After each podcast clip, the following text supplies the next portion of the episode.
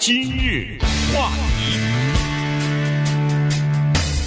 欢迎收听由中讯和高宁为您主持的今日话题。呃，自从可以接种疫苗之后啊，现在问题比较多啊，大家。呃，各种各样的问题都有。那么我们在电台呢，也接到了很多呃听众的留言啊，呃电话的询问啊等等哈。所以呃，今天呢，我们收集一点资料呢，就跟大家稍微的来介绍一下。呃，第一就是现在六十五岁以上的居民可以打这个疫苗了。那么在洛杉矶县、在城县呢，呃，这样的人其实蛮多的，一百多万呢，涉及到呃华人当中，呃这样的这个六十五岁以上的老人也算是比较多的哈。这是第一。第二呢，就是第二阶段的这个。优先的顺序啊，呃，照前天呃州长 Newsom 说呢，他把那个职业工种啊、工作啊这些东西呢排在后面了，或者说是放弃了。他主要是根据年龄来看哈，也就是说第二顺位就是第二阶段的这个顺位呢，五十岁以上的这个年龄的人呢，反而是排在比较优先的呃这个地地位哈。那么这个对整个的。呃，这个注射疫苗有什么影响？受到影响的族群和这个人们大概是什么个情况？人们是不是支持或者是反对等等呢？我们也都趁今天这个节目呢，跟大家稍微的讲一下。是，呃，因为这个里面的困扰是可以理解的。首先呢，它可能最大的一个困扰就是，因为涉及到的是老年人，所以他需要多多少少懂一点电脑的知识，对吧？因为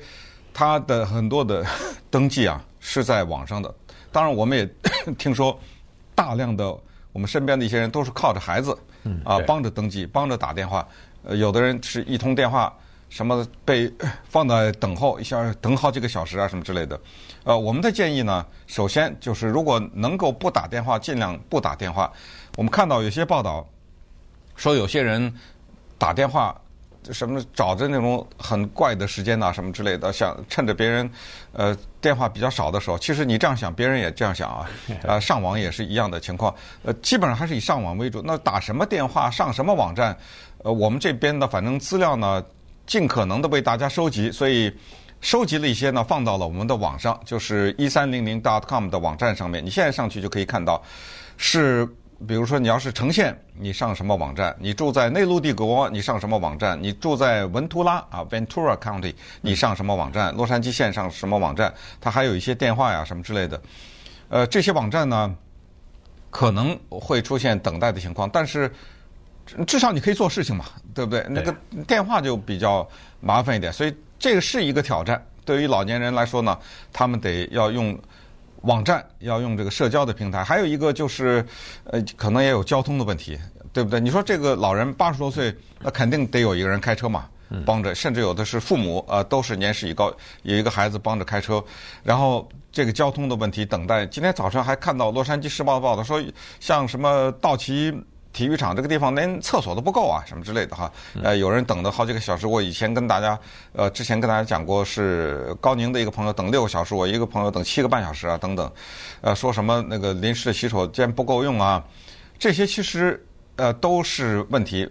今天早上看到这个报道是说，有一个人上网，为了能够排到他不睡觉到凌晨两点上网，是你看到这报道是吧？他要专门等到凌晨两点，他认为说那个时间人比较少，哎，真的凌晨两点比较少啊，等等，这一切反正都是初期的混乱吧。但是怎么说呢，也没有办法呀，因为根据多个统计，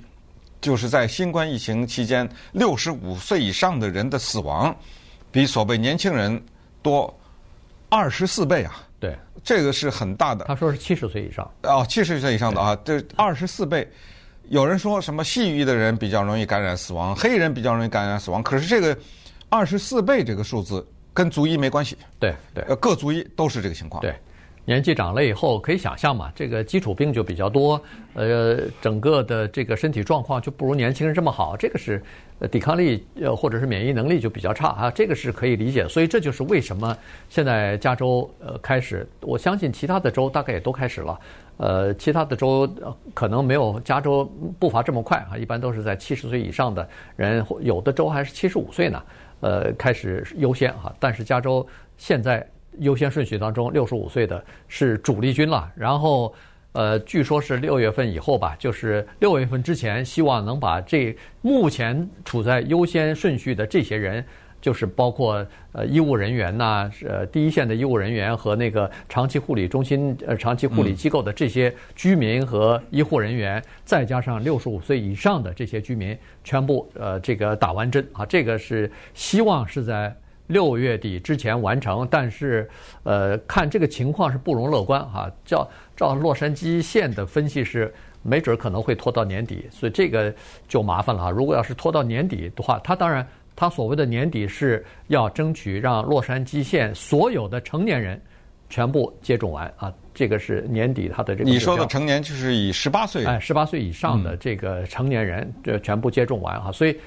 但是这个完全取决于一个东西，就是疫苗的数量。如果疫苗数量不够的话，那就那就不行了哈，所以这是一个比较大的问题。刚才说的一开始，呃，预约不上啊，这个电话没人听啊，是然后他大排长龙啊，这些情况在一开始的时候是有的，但是逐渐的可能会稍微好一点。但是有一些东西还是没有办法，比如说老年人他不能，或者说家里头如果要是一个人住在家里。老年人可能有个微信了不起了，他他不可能上网，大部分人都不会不太懂上网。不是，他不是光是一个上网的问题，那网是英文的呀。对，那个里面各种什么登记啊、电子邮件啊什么的，一步一步的往下走，这很麻烦呐。对，在这种情况之下呢，呃，我们华人家庭的这种凝聚力，或者说我们华人的这种优良传统就体现出来了。一般都是子女在帮着父母亲在定。或或者是亲人亲戚吧，嗯，呃，家庭成员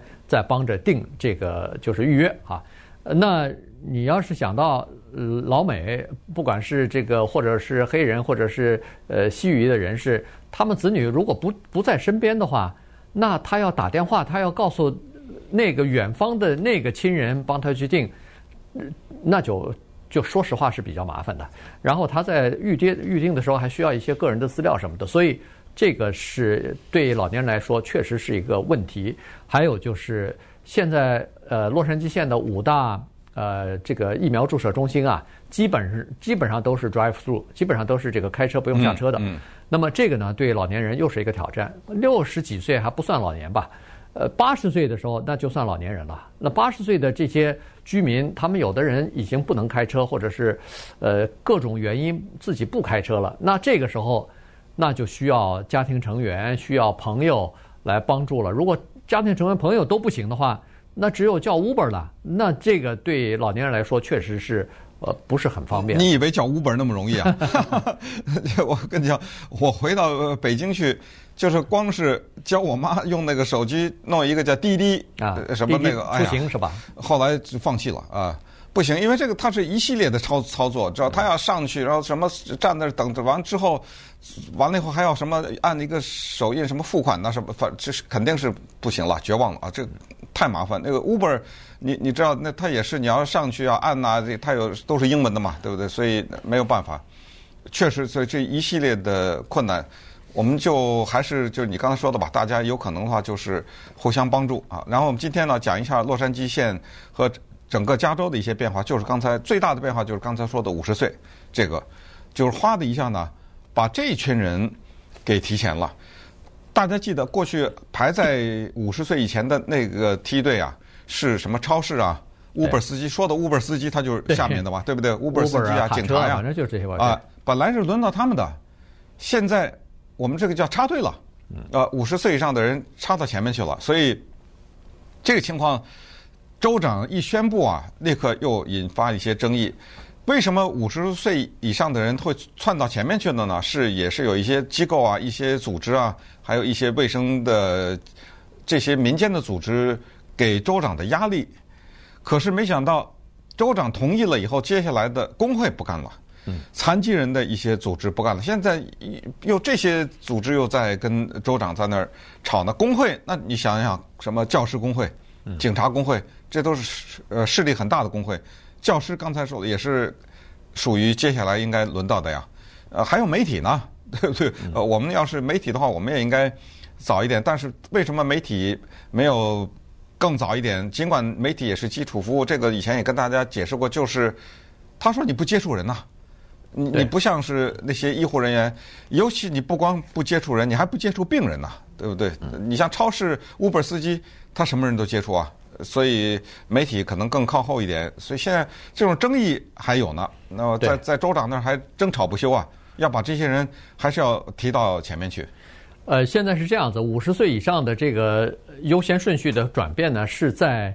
目前的这个优先顺序完了以后啊，这个是现在还他们还轮不上呢。可能要到六月份以后啊，这个是现在的计划是在六月份以后，因为目前的这个六十五岁以上的，再加上刚才所说的什么长期护理机构的或者是医疗呃工作人员，这些人现在是目前呃优先啊，这些人我全部完了以后，才轮到下一批优先，下一批优先呢。呃，以前是刚才说的制造业的人员呐，什么呃农业工作者呀，食品制造商的这个呃工作者啊，这些这些人啊，超市的人员什么的。那现在五十岁的人一下子来了以后呢，会把这些人，当然这些人也同时可能也可以，但是一下子你等于是人多了，哎，人人多了嘛，排队的人就开始多了嘛，所以你上网可能也比较拥挤了，你拿到预约的这个时间可能也就排后了，因为。有些五十岁的人就可以插进来了，五十岁以上的人，五十岁到六十四岁这这这些的人，他不是就可以插进来了吗？所以这个问题呢，呃，我们待会儿呃跟大家稍微的讲一下，也引起一些反弹。今日话题。欢迎继续收听由中讯和高宁为您主持的今日话题。这段时间跟大家讲的呢是，呃，加州州长 Newsom 呢在前几天的时候宣布说是第二阶段的优先顺序啊，注射疫苗的它发生了点变化，以年龄为优先了哈，所以这个呢就引起了人们的呃一些呃困惑吧，因为说是这么一说，但是呢具体的细则还没有出来，所以很多。情况呢，实际上并不是特别清楚啊。刚才说的这个工会的情况是一件事情，因为有些工会啊，他们的工人是必须要上班的，他们是在这个叫做呃基基本提供基本服务的。你比如说码头的工人啊，什么呃公车的司机啊，呃或者说是超市里边的服务人员啊什么的，这些人他每天必须要工作。提供必须的服务，那么他们就处在这个高风险接触或者是感染病毒的这个工作环境之中。原原来他们是作为第二批优先的，但是现在，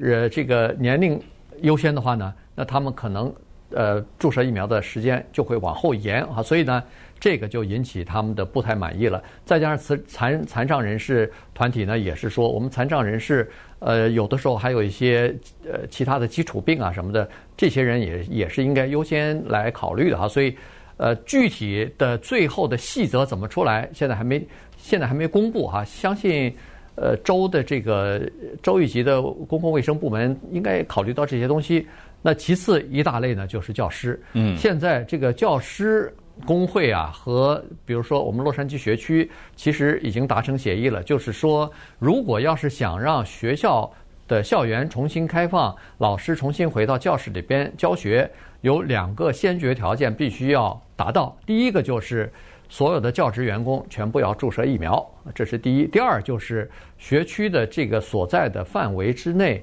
病情有明显下降的趋势，必须要。符合这两个条件才可以。那现在教师什么时候注射疫苗呢？在州政府的这个刚才刚才说的州长宣布的这个第二梯队第二批优先的顺序当中呢，包括老师，但是什么时候注射不知道。不过昨天我看那个洛杉矶县的那个卫生官员 Barbara Ferrer，他说呢是争取二月底的时候，或者是三月份的时候。就让教师来注射疫苗，因为教师肯定要注射疫苗以后，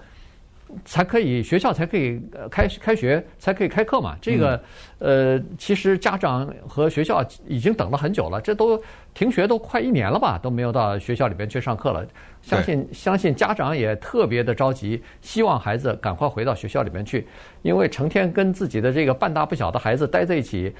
呃。当然，你是说，哎呀，增加了亲子之间的时间，但实际上，我觉得，呃，痛苦和折磨可能比那个欢乐的时光更更多。那从这个意义上讲，实际上为什么在整个的过程中，州长收到的来自于教师整个的这一大群个群体的反馈，最用他们用的词是愤怒啊，就是在这地方，因为他不像超市啊什么这种，严格的说，一个超市的工作人员。尽管他也接触，但是呢，他就是并没有另外一个多的问题。呃，当然，如果他有孩子，他还多这个问题，对吧？就是这个孩子的问题，因为教师的问题，它涉及到不是这个教师本人，它涉及到是他和那些孩子，而这孩子的问题，在整个的疫情期间，我们也给大家做过一些汇报，大家也都在不同的渠道都看过。确实给家里造成了很多问题。我们之前讲的，包括在网上什么被骗呐，对不对？什么呃，在家里面不停的打这个游戏啊，制造制造家庭里面关系紧张啊。不光是孩子在家不能上学，有些家长要不就是失业，要不就是在家工作呀。对。呃，然后空间比较小啊，然后呃，这个人和人之间的冲撞啊。那就不断的发生，导致一些家庭的悲剧。之前我还记得，再早的时候还跟大家我们讲过，说居然有一个隐藏的数字，就是孩子在疫情期间受虐待的情况减少了，但实际上这个少是增加了，对吧？因为他不去学校了嘛，呃，不看不见了，呃，老师不报告了嘛，啊，不报告了什么之类的，实际上反而增加了打孩子的情况等等等等。所以这一切呢，现在都跟这个疫苗。有关系了，因为现在教师协会，呃，从加州各个县啊的老师的那儿反映，就是他们强烈的呼吁，要把他们尽快的给注射，甚至有一个说法是把他们当医护人员一样看待，嗯，要要提高到这么有没有道理？我觉得也有道理啊，哎，赶紧开学吧，因为开学了以后呢，我们本来也知道，呃，什么年纪比较小的孩子不太容易感染啊，或者感染以后恢复比较快啊，等等。再加上有了这疫苗，当然当然了，有一个情况大家都知道，就十八岁以下是不能注射的，现在对吧？所以这就再次凸显了，既然我不能注射，你得注射呀，对不对？对，因为你要不就传染给我，或者你要不就被传染呢，对不对？嗯。所以呃，老师是处在这个风险之中的，孩子又不能注射啊，所所以他们这个必须要注射完了以后才可以回到校园去工作去啊，这是肯定的。呃，刚才说了，这个呃，学生不能上学的时候呢，待在家里边，再加上家家长如果要是在失业或者什么，那这个就很难愉快的相处。我看前两天的报告是说，洛杉矶的那个犯罪率啊，呃的情况哈，大部分的犯罪率有所下降，但是呃，就是暴力犯罪，尤其是叫做死亡的杀人案，呃，大幅的增加。其中有一项必须要引起注意，就是随身携带枪支的人，包括放在车上和随身带的这个枪支的人，大幅的增加了。所以建议我们的朋友，如果现在开车的时候你在什么 road rage，这个就是呃愤怒跟人家抢道或者是什么造成愤怒，千万要当心，保护自己，千万别下车，呃让一让，礼让一下就算了哈，保护好自己，开车的时候保持距离就算了，因为你谁知道他对方有没有带着枪呢？本身就怒气冲冲的，这时候可能就会发生呃意想不到的一些呃暴力的事件啊，所以这这是呃另外一句话了。这枪支和愤怒不能放在一起啊，对对不对？对。呃，这就是说呃枪支的它的伴随的问题之一。那刚才说到什么年轻人不能打疫苗，世界卫生组织呃还特别强调了另外一个东西。这个也是反复被问到的，就是关于孕妇的问题。嗯，啊，关于孕妇的问题呢，这个不是美国的规定啊，就世界卫生组织呢已经再一次的表明了他们的态度，就是对于怀孕的女性是建议不要打。呃，但是呢，它这个背后有一个但是是说，你要评估一下你的情况，因为什么呢？因为卫生组织这么说的，说你面临着两个情况。一个是打了疫苗以后产生的问题，对你和对孩子未出生的这个孩子；第二是你面临着被感染的危险。嗯在这个两个当中，如果你对你的情况做一个评估，就是你被感染的几率比较大的话，那么二者你还是挑打疫苗。对，呃，如果你被感染的话，因为什么？因为这一次特别奇怪，刚才说的关于。新冠病毒它的杀伤力对七十岁以上的人啊，或者六十五岁以上的人，这次特别，它对孕妇的杀伤力也比较大，呃，呃是比起嗯不怀孕的女性来说，